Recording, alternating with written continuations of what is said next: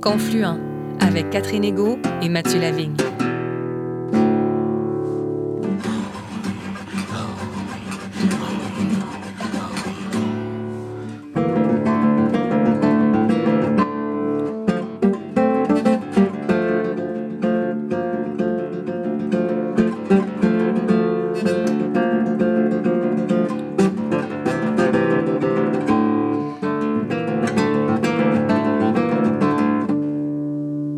Bonjour Catherine.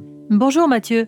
Cette semaine, nous rencontrons Véronique Rankin, directrice générale du célèbre Wapikoni Mobile. Véronique Rankin a grandi à Pikogan, la communauté Anishinaabe de la Première Nation Abitibi-Winnie, à 3 km de la ville d'Amos. Notre invitée a d'abord occupé divers postes dans la fonction publique fédérale, puis elle a contribué à la création de l'organisme Puemun Mishkenu aux côtés du docteur Stanley Volant.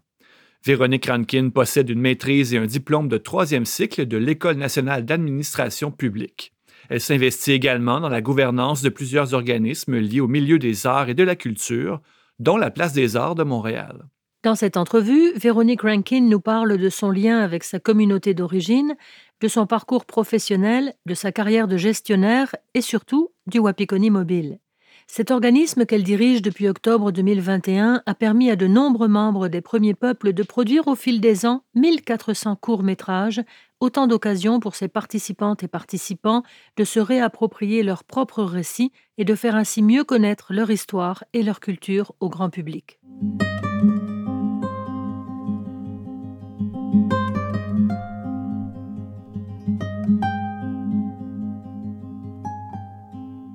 Véronique Rankin, quoi?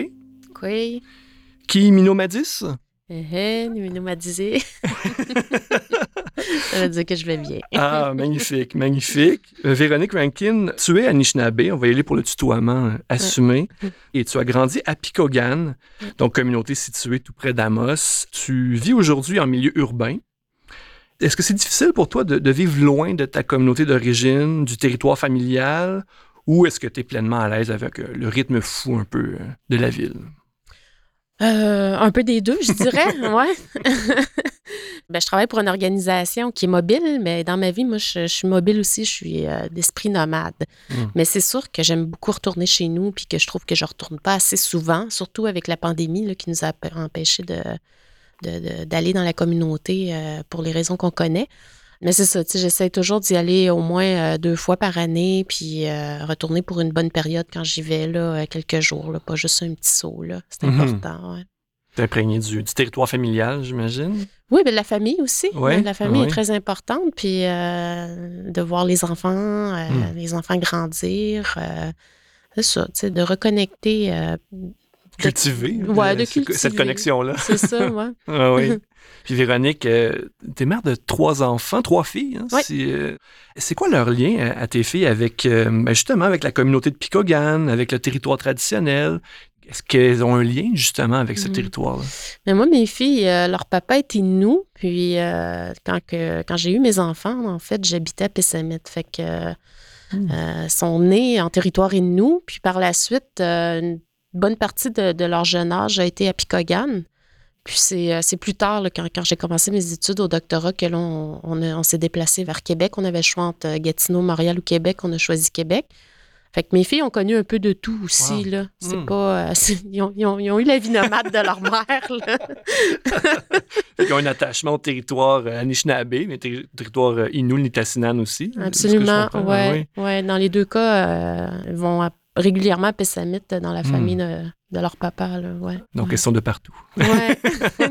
Les enfants sont de l'Est et de l'Ouest. oui, ah, c'est magnifiquement bien dit. Ouais. et, Véronique Rankin, mais tu, as aidé hein, le, docteur Stanley Volant à mettre sur pied l'organisme Puemun Mishkenu donc, c'est le nom qu'a donné le docteur Volant à, l'organisme hein, qui, l'a fondé. J'ai presque le goût de dire confondé avec toi, parce que tu as joué un rôle majeur dans, les premiers pas de cet organisme-là. Donc, euh, je rappelle, hein, c'est dans la foulée de la grande marche du docteur Volant, une marche de 6000 km sur les routes du Québec, qui avait pour but et tu me corriges, Véronique, si je me trompe, mais de semer l'espoir dans les communautés autochtones, de valoriser les, bonnes habitudes de vie. Euh, Véronique Rankin, ça a été quoi ton principal apprentissage au cours de, cette expérience professionnelle? -là? Ben, il y en a eu beaucoup à différents niveaux. Euh, l'organisme n'existait pas. Là, euh, les rencontres se passaient dans la cuisine du docteur Volant. Là. On était là. Il n'y avait pas grand-chose de fait, de construit, à part euh, la création officielle légale de l'organisme. moi, pendant trois ans, j'ai vraiment travaillé à bâtir de A à Z un organisme, donc de faire de la recherche de financement, de travailler sur des politiques, de mettre en place des façons de travailler, de développer des programmes, de développer des services, euh, de les déployer. Donc, les apprentissages ont été vraiment nombreux. Vraiment, hmm. on avait besoin de partir euh, tout ça de zéro. Mais moi, je me suis amusée là-dedans parce hmm. que ça faisait du sens avec ce que je voulais faire, avec euh, mes expériences aussi passées. À Picogan, j'avais beaucoup travaillé sur des projets ponctuels de développement. J'aimais beaucoup ça. Puis mes études ben, sont là-dedans aussi. Mm-hmm. Donc, tu sais, ça faisait, ça résonnait beaucoup pour moi, le projet de développer cet organisme-là avec Stanley. Puis j'ai aussi euh, beaucoup d'apprentissage humain, de travailler avec Stanley Volant. C'est sûr que c'est un cadeau qu'on a une fois dans sa vie. Puis mm. euh, c'est une richesse de travailler avec une personne comme lui, là, euh, qui est mm. si inspirant. Là.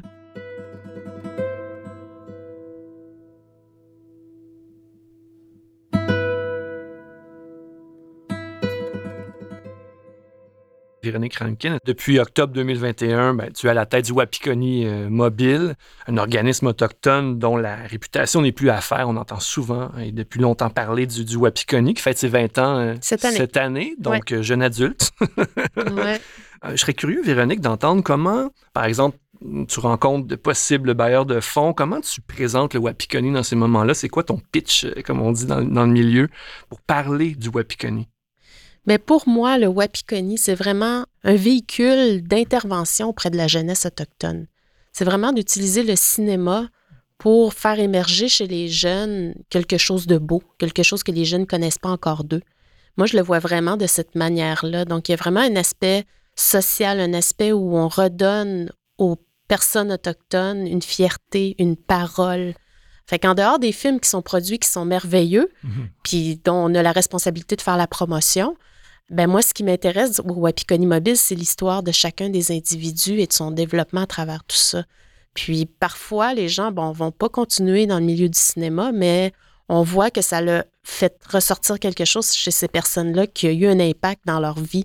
Puis moi, c'est ces petites histoires-là qui m'intéressent, puis c'est hmm. l'impact que le WAPI peut avoir qui m'intéresse à ce niveau-là.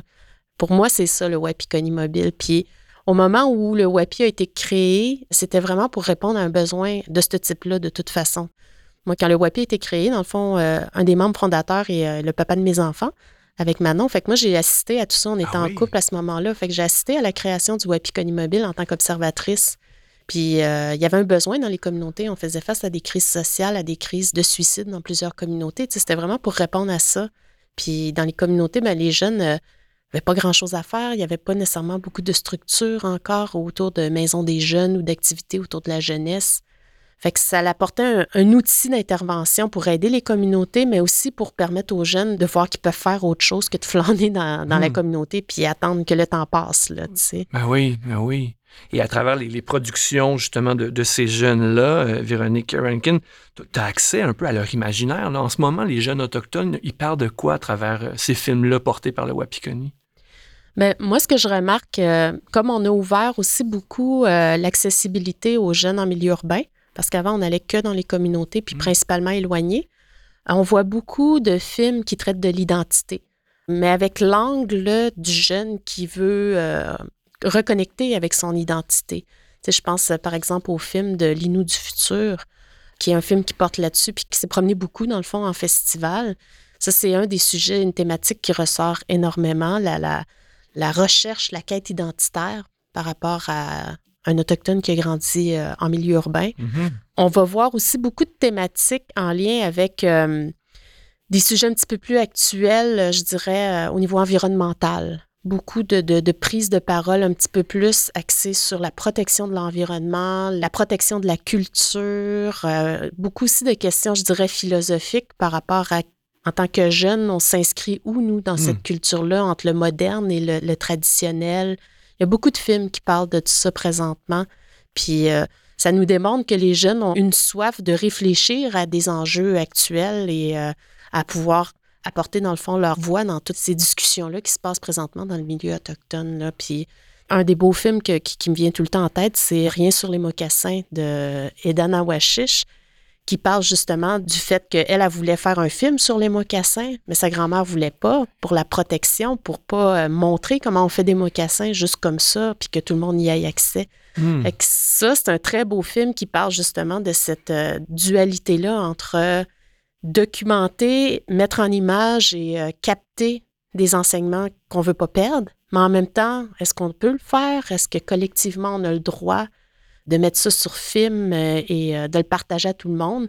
c'est tous ces, questionnements-là qu'on entend dans les communautés de, des jeunes qui sont préoccupés par la perte de la culture, la perte de l'histoire et des traditions versus la modernité, puis qu'est-ce qu'on fait avec tout ça dans, dans, cet univers-là qu'on a aujourd'hui. Hmm. Ah oui. Et euh, dans le fond, est-ce que les films du Wapikoni sont accessibles en ligne? Est-ce qu'on peut les regarder à partir de votre site web? Oui, les films sont accessibles en ligne. Euh, par, euh, là, présentement, sont classés par année parce que notre site est en construction. Mais par contre, certains films ne sont pas accessibles parce qu'ils sont euh, présentement en festival. Mhm. Donc, on a certains films qui sont sous embargo, puis d'autres qui ne sont pas accessibles parce que le réalisateur a demandé à ce que ce ne soit pas mhm. accessible publiquement de cette manière-là. Fait la majorité des films sont accessibles en ligne, mais pour certaines raisons, ça se peut que des personnes euh, peuvent vous parler d'un film, mais que vous ne le trouviez pas. Dans ce cas-là, c'est juste de nous contacter, puis nous, on peut vous dire si on peut ou pas le partager. Ah, parfait. Ouais. Magnifique. Ça fait des archives incroyables. Ça, c'est l'évolution euh, justement des communautés sur les 20 dernières années qui sont archivées, qui sont là, ces images-là. c'est incroyable. Oui, ben c'est ça. Ça, c'est une de nos préoccupations. Wapikoni Mobile, c'est 20 ans de captation qu'on a. Ah euh, en dehors des films, il y a d'autres images. Les autres images, euh, on les a encore, mais mm-hmm. c'est un patrimoine autochtone super important visuel.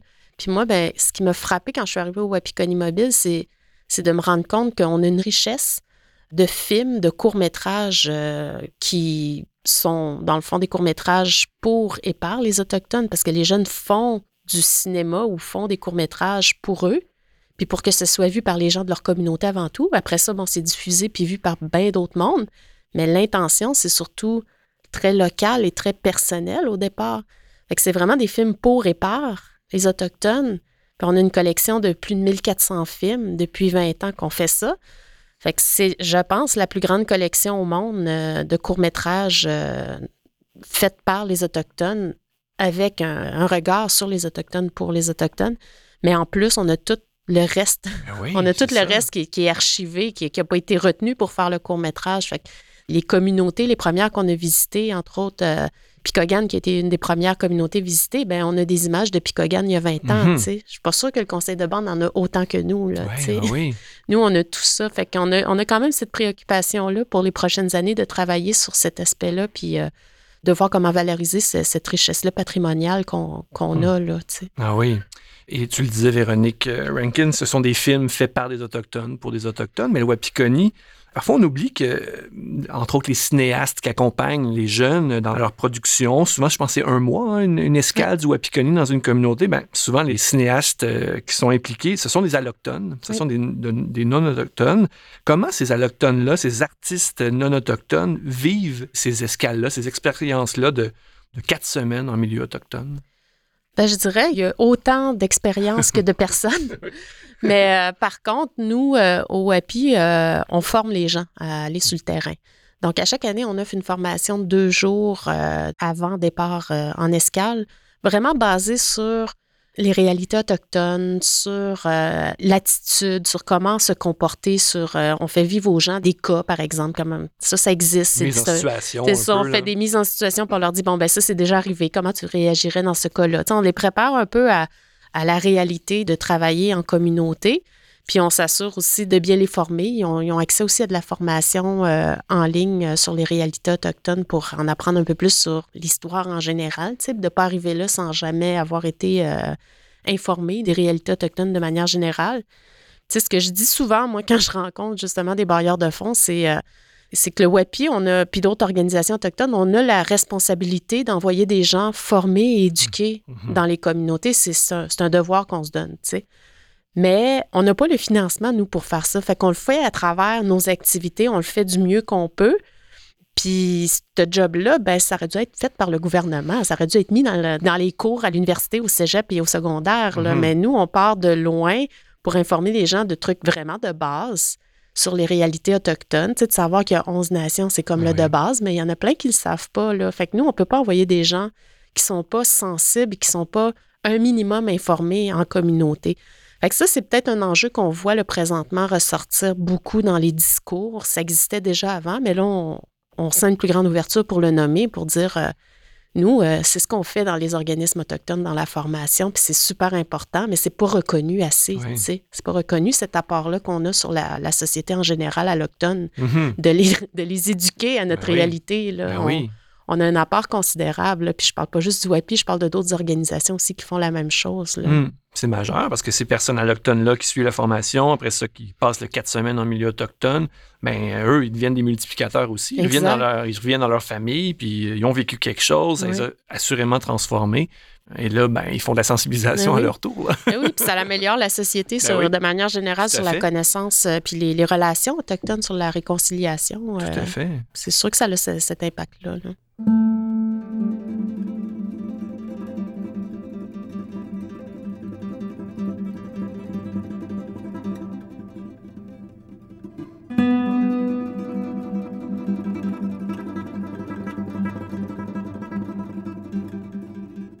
Le Wapikoni mène aussi des initiatives à l'international. Mhm. Pourquoi est-ce que c'est important de faire rayonner les productions euh, soutenues par le Wapikoni à l'international? Je dirais qu'il y a, y y au moins trois euh, raisons majeures. D'un, de faire connaître nos histoires euh, à travers les courts-métrages. C'est un moyen efficace, rapide de faire connaître les peuples autochtones à l'international parce que c'est pas long écouter un court-métrage. Puis en plus, ben, on le sait que dans le cinéma, il y a eu beaucoup d'images où on était un peu présenté euh, d'une façon euh, très euh, romantique ou le très cinéma hollywoodien. là, Ouais, c'est ça. Fait que c'est un peu pour rétablir, dans le fond, l'image que le monde a sur les Autochtones. Puis on, on le voit beaucoup en festival, c'est surtout quand on va en Europe où euh, on voit encore l'image cowboy indien. Là, Ouais. euh, c'est Ouais. très présent. Fait que ça, c'est une des missions qu'on se donne pour le Wapikoni Mobile. Après, il y a aussi toute la préparation des jeunes qui vont présenter leur film en festival, à prendre parole en public, puis devant des grandes foules ou dans le cadre de grands festivals. Mais c'est sûr que ça change une vie. tu sais. Ah oui. Fait que c'est comme la suite logique de faire un film. Mais c'est après d'aller le présenter puis de parler de ton idée, de parler, tu sais, l'an passé, j'ai accompagné Catherine Boivin Ben à. Cannes Oui. ben c'est une expérience qui va avoir changé sa vie, c'est sûr. Là. Ça, j'ai aucun doute. là. Catherine pourra mieux en parler que moi, là, mais c'est sûr que ça, a- ça a changé sa vie. Fait qu'il y a tout ça aussi, le volet plus individuel d'impact qu'on peut avoir chez les gens. Puis après, ben, il y a aussi les, euh, les collaborations qu'on a avec euh, d'autres euh, groupes autochtones. Tu sais, ça fait quand même 12 ans qu'on travaille avec euh, des peuples au Chili, des peuples autochtones. Puis là, ben, on va recommencer, là, avec la pandémie, on a eu une pause, mais là, on va recommencer aussi ce partage-là là, d'expertise du WAPI vers d'autres groupes autochtones. Mais nous, on a aussi un apprentissage quand on est en contact avec d'autres groupes autochtones à l'international. Ça nous apprend d'autres choses, puis ça nous fait évoluer. Là, tu sais. fait Mhm. que, on a cet échange-là aussi qui est super important, puis qui permet à des jeunes d'ici de connecter avec d'autres autochtones ailleurs, qui est une partie importante de notre mission là, dans, Oui. dans- dans nos activités à l'international. Hmm. Puis en, en regardant justement des, quelques films sur le, le site du Wapikoni, je me disais, c'est quand même intéressant. Les communautés, les cultures autochtones sont très ancrées dans l'oralité. Euh, je pense que ça, on- je pense qu'on peut dire ça sans, sans se tromper. Et c'est intéressant parce que le cinéma, c'est quand même l'art de l'image, euh, notamment. Est-ce qu'il n'y a pas un paradoxe à ce que justement les cultures autochtones puissent, euh, par le cinéma, s'exposer, s'enrichir, euh, se diffuser, alors que c'est l'art de l'image et que ces cultures-là sont très ancrées dans l'oralité. Non, moi, au contraire, je trouve que euh, c'est complémentaire ou c'est même une, suite logique parce que l'oralité, c'est aussi une manière de penser, c'est une manière de raconter. Puis nous, ben, euh, au WAPI, on fait des courts-métrages, puis on le voit que la manière de raconter est différente que d'autres courts-métrages qui ne sont pas faits par des Autochtones. On offre des cours aussi de scénarisation. Donc, raconter, ça veut dire aussi réfléchir à comment tu vas poser tes idées. On a des gens dans le milieu autochtone qui sont euh, des très bons conteurs. Ben, ces conteurs-là, s'ils viennent qu'à faire des courts-métrages, ça va se refléter, cette manière-là de penser, de réfléchir, la poésie, les mots. Notre univers est différent. Alors, nous, le territoire nous, nous, nous habite euh, entièrement. Donc, tout ça paraît dans ce qu'on fait. Puis je dirais que ça paraît au théâtre, ça paraît dans les livres, ça paraît dans la musique. Donc le cinéma, c'est un peu la même chose. Toute notre oralité, notre manière d'être autochtone, puis de se raconter, euh, transparaît dans l'art qu'on produit en tant qu'autochtone. Hum, ah oui. Et le cinéma autochtone, je dirais peut-être l'art autochtone en général, Véronique Rankin, est-ce que tu crois que c'est un outil efficace de sensibilisation, de dialogue, d'éducation? Entre autres, on parle euh, souvent de l'éducation euh, pour faire tomber les préjugés. Est-ce que le cinéma, pour toi, peut être justement un outil pour ça? Ben, je pense que c'est un outil hyper efficace au même titre que la musique parce que les gens peuvent y avoir accès dans leur salon. Mmh euh, mmh. Si on est gêné de poser des questions ou euh, de ne pas être au courant nécessairement des situations autochtones ou de la réalité autochtone, mais c'est quand même facile de prendre un ordinateur, de taper Wapikoni Mobile, puis d'aller voir des films, puis on, a déjà un minimum d'informations pour se renseigner. Fait que moi, je pense qu'au niveau de l'accessibilité, mmh. le, fait d'avoir accès surtout à des paroles ou des réflexions qui viennent vraiment directement d'Autochtones, c'est riche là, quand même. Là. C'est fait que oui, je pense qu'il y a comme un, en dehors de l'aspect esthétique et artistique, il y a aussi un aspect très fort de sensibilisation des publics, de ce qu'on fait nous au Wapikoni Mobile. Puis d'ailleurs, on offre des ateliers de sensibilisation qui utilisent les films pour raconter, présenter des éléments importants des cultures autochtones. on peut parler des pensionnats au Wapikoni Mobile. Il y a tellement de films qui traitent des pensionnats. Bien, on a des ateliers de sensibilisation qui peuvent présenter puis apporter les gens à comprendre et à dialoguer avec des ambassadeurs, des jeunes conformes, nous, à, faire de la médiation là, devant le public.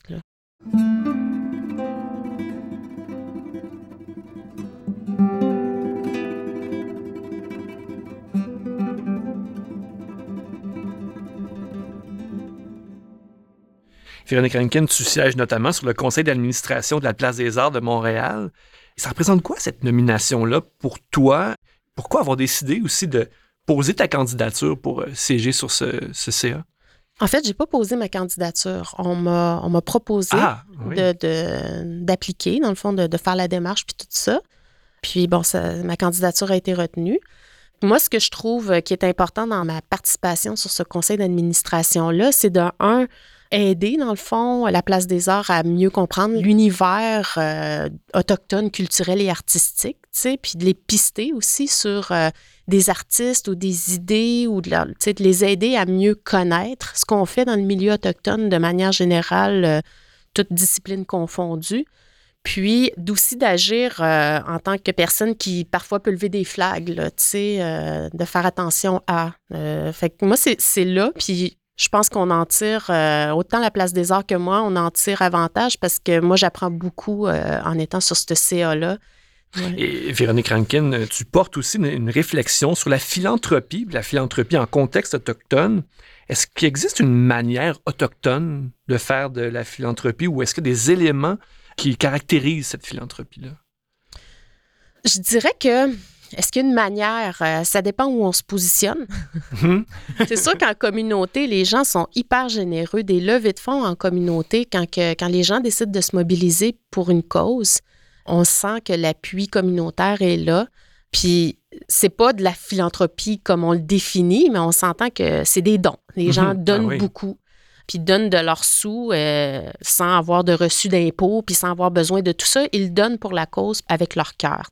Après, quand on se positionne plus au niveau d'un organisme, comme le Wapikoni Mobile, par exemple, ben nous, c'est un peu plus difficile d'avoir des stratégies philanthropiques parce que les donateurs autochtones, il n'y en a pas tant que ça. Mm-hmm. Puis, il faut approcher beaucoup les entreprises à être sensibles aussi, à soutenir un volet plus autochtone, à soutenir la communauté autochtone. Donc, on a beaucoup de travail à faire pour se faire connaître. Oui, Autant du public en général, ben pour les entreprises aussi. Il faut faire mhm. connaître les besoins, les défis, les réalités autochtones pour que les gens aient le goût de nous aider, de comprendre pourquoi ils vont faire une différence dans le milieu autochtone s'ils décident de soutenir un organisme comme le Wapikoni Mobile.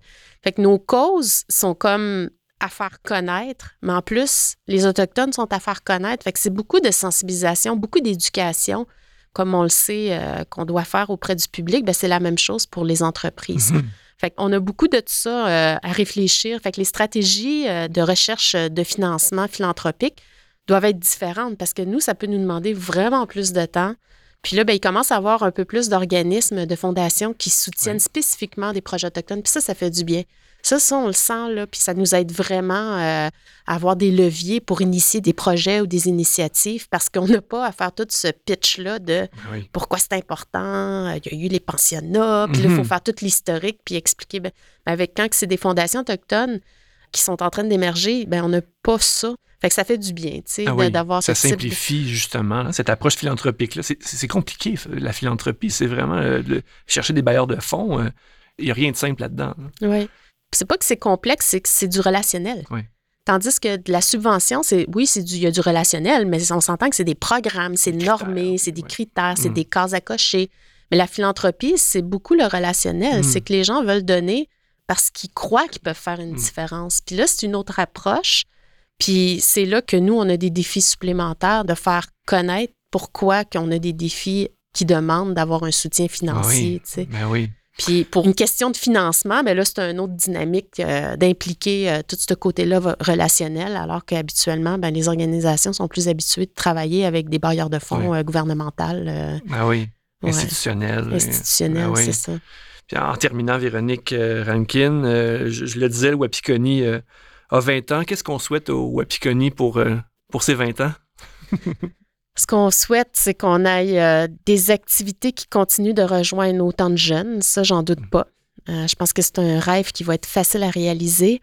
Mais euh, moi, ce que je voudrais ou ce que je souhaite pour l'organisme, c'est vraiment d'aider les jeunes à aller à un autre niveau dans le développement, à s'inscrire dans une professionnalisation au niveau de l'industrie, de l'audiovisuel.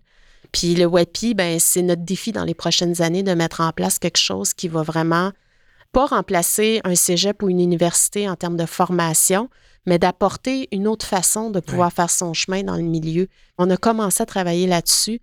Puis je pense que c'est l'avenir du WIPI de pouvoir s'inscrire dans cette industrie-là de l'audiovisuel comme étant un, acteur important dans la formation professionnelle des jeunes. Pour moi, c'est ça que je porte présentement comme souhait pour le WIPI Mobile. Ben, c'est un souhait qu'on partage vraiment. Mais Véronique Rankin, Kichimigwech, vraiment pour le, temps que tu nous as accordé. Madjachine, j'espère qu'on va se revoir. Merci, Migwech.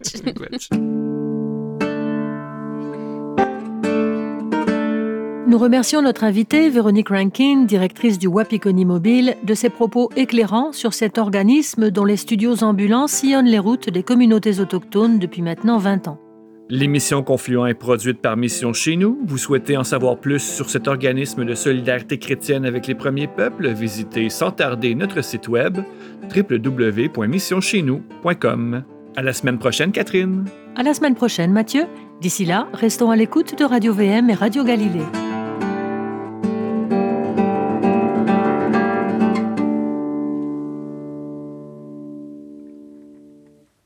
Cette émission est produite par l'organisme Mission chez nous avec le généreux soutien financier des Oblates franciscaines de Saint-Joseph et la Fondation Lucien Labelle.